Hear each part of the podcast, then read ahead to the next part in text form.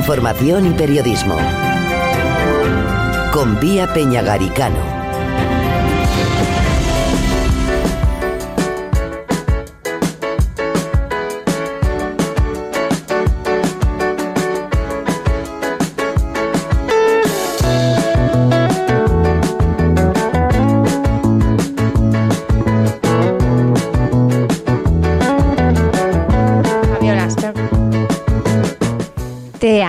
Condición médica, trastorno psicológico o rasgo de personalidad. Es el título de la charla que promueve la Fundación Canaria de Apoyo a, eh, a los Trastornos del Neurodesarrollo, FUNTEAC. Tendrá lugar el 30 de este mes a las 7 de la tarde en el Centro Insular de Juventud en la antigua Universidad Popular de Puerto Rosario. Y vamos a hablar de este asunto precisamente con la presidenta del patronato FUNTEAC.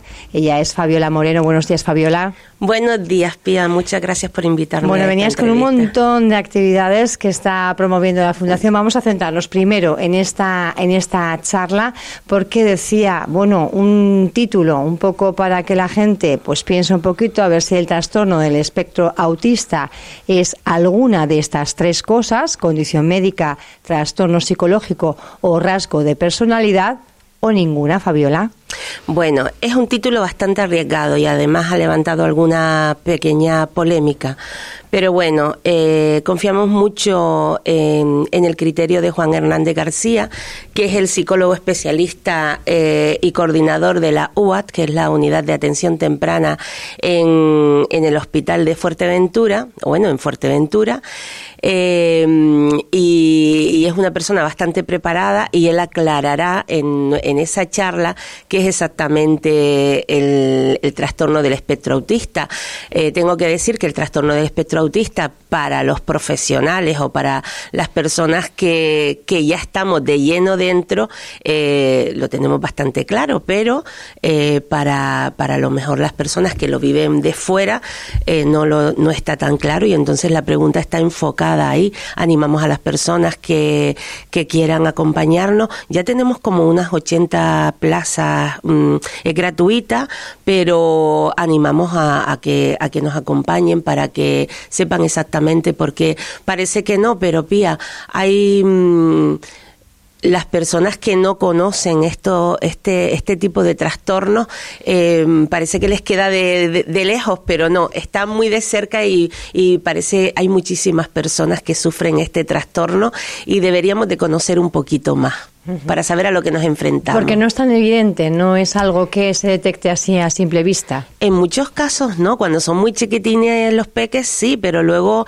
cuando son más adultos, eh, claro, esto llevan eh, sus terapias y, luego cuando son más adultos, pues a lo mejor en muchos casos son, eh, pasan hasta imperceptibles, pero estas personas llevan una vida un poquito, mm, hay que llevarle, o sea, hacerles un poquito la vida más cómoda como te decía, fuimos al cine el otro día con nuestros peques y que tengo que darles las gracias al, al, gerente Javier Escursa y a su equipo que fue de forma altruista, hicieron una, una sesión para sectores vulnerables y tuvimos el honor de que nos invitaran. Y no, y nosotros lo solicitamos que nos hicieran una, la sala amable, simplemente pues con bajarnos el, el sonido al 50% y las luces, pues nuestros niños pudieron disfrutar con, ir al cine de una forma mm, amable y disfrutar. Me, parece mentira, pero niños de 5 o 6 años era la primera vez que iban al cine porque no podían ir en otras condiciones. Y bueno, le vamos a solicitar en otras ocasiones que hagan alguna sesión así de, de una amable verdad que es un, algo desconocido que los niños aquí van al cine pues a escuchar ruidos, luces, tal, pues no, nuestros niños a lo mejor necesitan un ambiente más amable, simplemente eso. Bueno, yo creo que se, se generalizada, eh, muchos niños y niñas también eh, lo disfrutarían más porque a veces está excesivamente eh, alto el volumen. No es una percepción muy subjetiva, es pues una opinión muy, muy personal, pero, pero bueno, así lo creo. Fabio, le íbamos a hablar porque hay un montón de actividades que están ustedes promoviendo, entre ellos eh, también unos talleres que van a tener lugar este, este verano. ¿En qué van a consistir? ¿Qué personas se pueden apuntar? Eh, ¿Cómo van los plazos? Mira, Pía, sabes perfectamente por la otra charla que que nosotros eh, apostamos por la plena inclusión. Entonces, nuestros talleres em, son plenamente inclusivos. Entonces, estamos súper ilusionadas con este tema porque están enfocados a todos los niños. Eh, son talleres de lunes a jueves. Eh, me traje el cartelito es muy bonito. Eh, parece que no, pero detrás de un cartel hay mucho trabajo también. Eh, están enfocados a los niños de 3 a 10 añitos.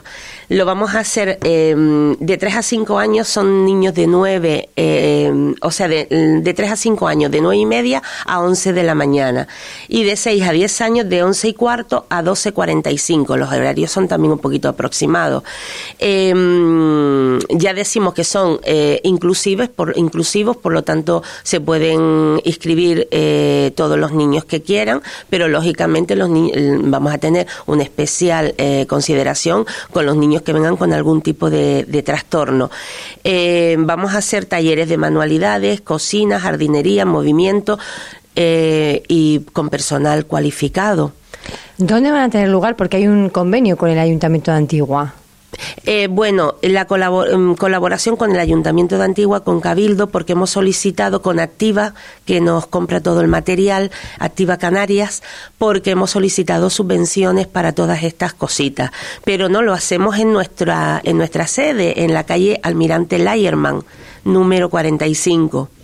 Eh, tenemos el local súper bien preparado, es amplio, eh, vienen a colocarnos un, un, sistema de refrigeración en estos días y bueno, los niños allí van a estar súper seguros.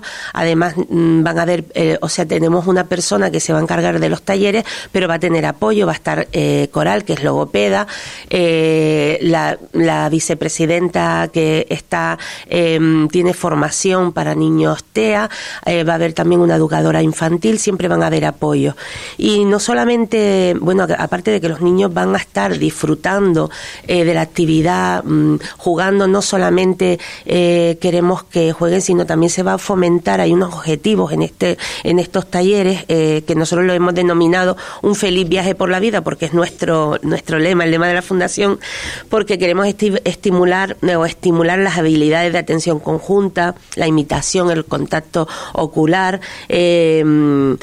Eh, eh, desarrollar los componentes básicos de las fundaciones ejecutivas, eh, fomentar hábitos y destrezas para mejorar las habilidades sociales, reforzar la habilidad de espera y el turno de trabajo y juego, enriquecer el léxico, el léxico activo. O sea, eh, no solamente queremos que sea algo lúdico, que sí, que se van a divertir, y, divertir sino también queremos que sea mm, algo que también les valga para su luego su vida diaria queremos enseñarles. Fabiola, el pasado 16 de junio se celebraba el Día Internacional de la Atención Temprana y bueno, pues se había plataformas como ADDI que piden el cumplimiento de la ley porque no se están cumpliendo realmente. ¿Por qué son importantes estas unidades de atención temprana? PADDI, mira, me hubiese gustado que estuviera aquí Coral, que es la representante en Fuerteventura, Coral Naranjo, nuestra presidenta, es la representante en Fuerteventura de PATDI. Eh, porque es importante, porque la atención temprana eh, es importante para el desarrollo de nuestros niños. La atención temprana es un conjunto de habilidades eh, que todas en conjunto, si nuestros niños de 0 a 6 años reciben la atención adecuada, les hacen la vida más fácil eh, y es cuando, de 0 a 6 años, es cuando los niños tienen una mm, plasticidad eh, cerebral adecuada para que, para que se trabaje y para que luego eh, tengan una vida mucho más fácil, ellos y su familia. Entonces ahí es donde interviene la atención temprana, de 0 a 6 años. En Fuerteventura nosotros tuvimos la fundación, eh, nos recibió eh, en la atención temprana, fuimos a, ver sus instalaciones, a conocer a, las personas que allí trabajan. Eh, son unas personas maravillosas, hacen un trabajo, pero tienen faltas de, están faltas de personal. Tienen una lista de espera, mm, no lo sabemos de forma oficial, pero sí por lo que nos llegan, por las oídas, por los padres que nos hablan, tienen una, una lista de espera impresionante. Entonces, eh, la atención temprana, o sea, Paddy, eh, quiere acortar esas listas de espera. Eh, y, denuncia, y denuncia que no se está cumpliendo con la ley. Exactamente, no se cumple con la ley. Y por mucho que... lo que no se puede permitir es que hayan tantas listas de espera porque la, atención temprana, la intervención rápida, eficaz, intensiva, es lo que marca la diferencia en el futuro de estos niños. O sea, eh, tres meses, o sea, por ponerte un ejemplo, eh, un niño, eh, un mes, en un mes puede aprender a poner una mesa, a poner la mesa, lo que otro niño puede aprender en dos días. Entonces, tienes que trabajar con él hasta un mes para, entonces, si un mes no lo tienes con terapia, estás perdiendo un mes en la vida de, estos niños. Entonces, por eso está aquí Funtea, para luchar contra eso, para denunciar estas cosas. Y mientras, pues, hacemos actividades, como tú dices, pues, para ayudar, la formación, las charlas, lo consideramos importante. Es importante, decían ustedes, eh, jornadas también para ayudar en la formación, porque lo que están haciendo precisamente es preparar a, mucha gente de diferentes ámbitos, pero que tienen una relación más o menos directa o indirectamente con este colectivo para que puedan, eh, bueno, pues eh, tener una atención, digamos, optimizada, ¿no? Sí, mira. Mm, la misión de la fundación en realidad, aparte de hacer cosas lúdicas, que además a nosotros nos encanta, es la formación de los profesionales. Entre mm, mejor estén preparados los profesionales, no solamente para la fundación, que sería ideal, sino para, para trabajar con nuestros niños en general, desde donde trabajen, desde lugares públicos, lugares privados, nos da exactamente igual, pero que nuestros niños estén debidamente atendidos, que los padres cuando estén desesperados puedan acudir a donde sea. Que las listas de espera se acorten, por favor. Que los niños sean atendidos desde el minuto cero, pero debidamente. Nosotros no vamos a impartir atención temprana hasta que no tengamos al profesional adecuado.